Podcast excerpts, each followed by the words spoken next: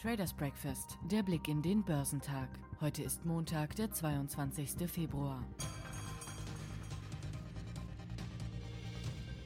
Die Aktien im asiatisch-pazifischen Raum waren am vergangenen Freitag wechselhaft, nachdem die wichtigsten Indizien an der Wall Street über Nacht gesunken waren. In Japan gab der Nikkei um 0,72 Prozent nach, der Topix-Index gab um 0,67 Prozent nach. Die Märkte auf dem chinesischen Festland waren an diesem Tag höher. Der Shanghai Composite stieg um 0,57 Prozent, während der Shenzhen Component um 0,35 Prozent zulegte. Der Hang Seng Index in Hongkong lag in den letzten Handelsstunden geringfügig höher. Südkoreas Kospi gewann 0,68 Prozent. Die Ölpreise fielen am Freitagnachmittag im asiatischen Handel, da die internationalen Benchmark Rohölfutures der Sorte Brent um 1,05 Prozent auf 63,26 Dollar pro Barrel fielen. US-Rohölfutures fielen um 1,39 Prozent auf 59,68 Dollar pro Barrel. Die Anleger haben sich am vergangenen Freitag an der Wall Street weiter nervös gezeigt. Der Dow Jones ging letztlich prozentual unverändert über die Ziellinie. Auf Wochensicht legte er um 0,1 Prozent zu. Die Anleger blickten weiter angespannt auf die Zinsmärkte wegen der zuletzt spürbaren Inflationsbedenken. Die fortschreitende Impfkampagne stützte zwar die Erwartung einer baldigen Erholung von der Corona-Krise, diese gilt aber neben üppigen Staatshilfen und lockerer Zinspolitik auch als Grund für die Sorgen vor künftiger Teuerung, was derzeit die die Anleiherenditen in die Höhe treibt. Andere Indizes gingen nach frühen Anstiegen im Minus aus dem Handel. Der S&P verlor 0,19 Prozent, der Nasdaq fiel um 0,42 Prozent. Weil Tech-Werte neuerdings bei den Anlegern an Stellenwert verlieren, verbuchte er bereits den vierten Verlusttag in Folge. Auf Unternehmensseite gab es am Freitag einige positive Nachrichten, unter anderem von Applied Materials. Der Hersteller von Anlagen für die Halbleiterindustrie erfreute die Anleger mit einer robusten Prognose, woraufhin die rekordhohen Aktien um 5,3 Prozent anzogen. Die Aktien von Lam Research stiegen um 3,6 Prozent. Die Papiere der Fluggesellschaften American, Delta und United rückten um 2,9 bis 6,8 Prozent vor. Auch in der Frage nach der weltweiten Impfstoffverteilung gab es Neuigkeiten. US-Präsident Joe Biden will die Impfinitiative COVAX mit bis zu 4 Milliarden US-Dollar unterstützen. Im Zuge dessen wurde bekannt, dass der Impfstoffforscher Novavax die Initiative mit einer Milliarde Impfdosen versorgen will. Dessen Vakzin befindet sich noch in finalen Studienphasen. Seine Aktien zogen um 4,8 Prozent an. Auffällig war noch die zuletzt abgestürzte Aktie von Palantir, die nun um 15,2 Prozent in die Höhe sprang. Der Spezialist für Datenanalytik hatte seit dem Rekord Ende Januar bis zum Vortag fast die Hälfte an Wert verloren.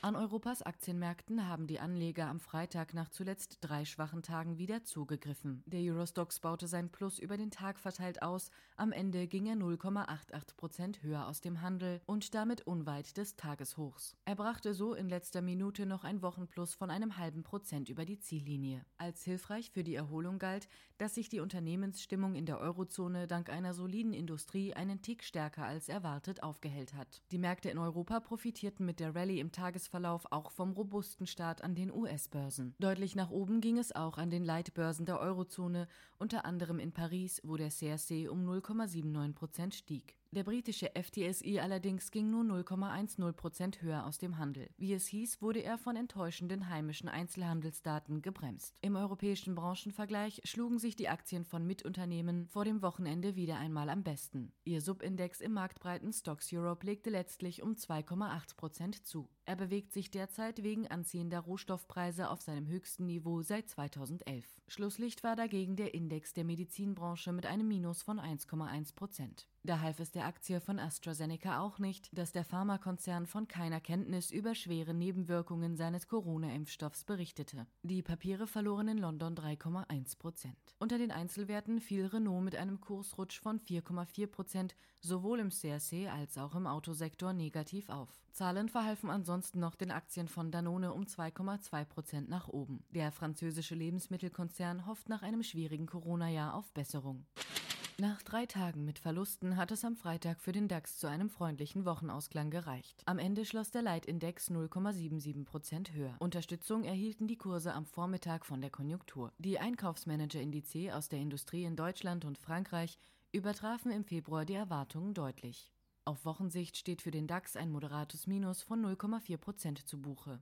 Die gegenwärtigen extremen Wetterbedingungen im US-Bundesstaat Texas haben negative Auswirkungen auf RWE. Ausfälle von Windkraftanlagen und stark steigende Strompreise dürften den Gewinn erheblich belasten. Die RWE-Aktien verloren zunächst knapp 3 Prozent, machten diese Verluste anschließend aber wieder gut. Analysten sehen in der Kursschwäche eine Kaufchance. Die Anteile von Allianz legten um 0,3 Prozent zu. Der Versicherer kam besser als erwartet durch das Corona-Jahr 2020. An der DAX-Spitze gewannen Infineon 4 Prozent. Trends wie die zunehmende Digitalisierung, vor allem auch im Automobilbau, spielen dem Chip-Hersteller seit Monaten in die Hände. In dieses Bild passte, dass die Papiere des auf die Halbleiterindustrie ausgerichteten Anlagenbauers Eichstron um 7,8 Prozent nach oben schnellten. Der Euro kletterte nach den überraschend guten Konjunkturdaten aus der Eurozone wieder deutlich über 1,21 US-Dollar. Die Europäische Zentralbank hatte den Referenzkurs zuvor auf 1,2139 Dollar festgesetzt.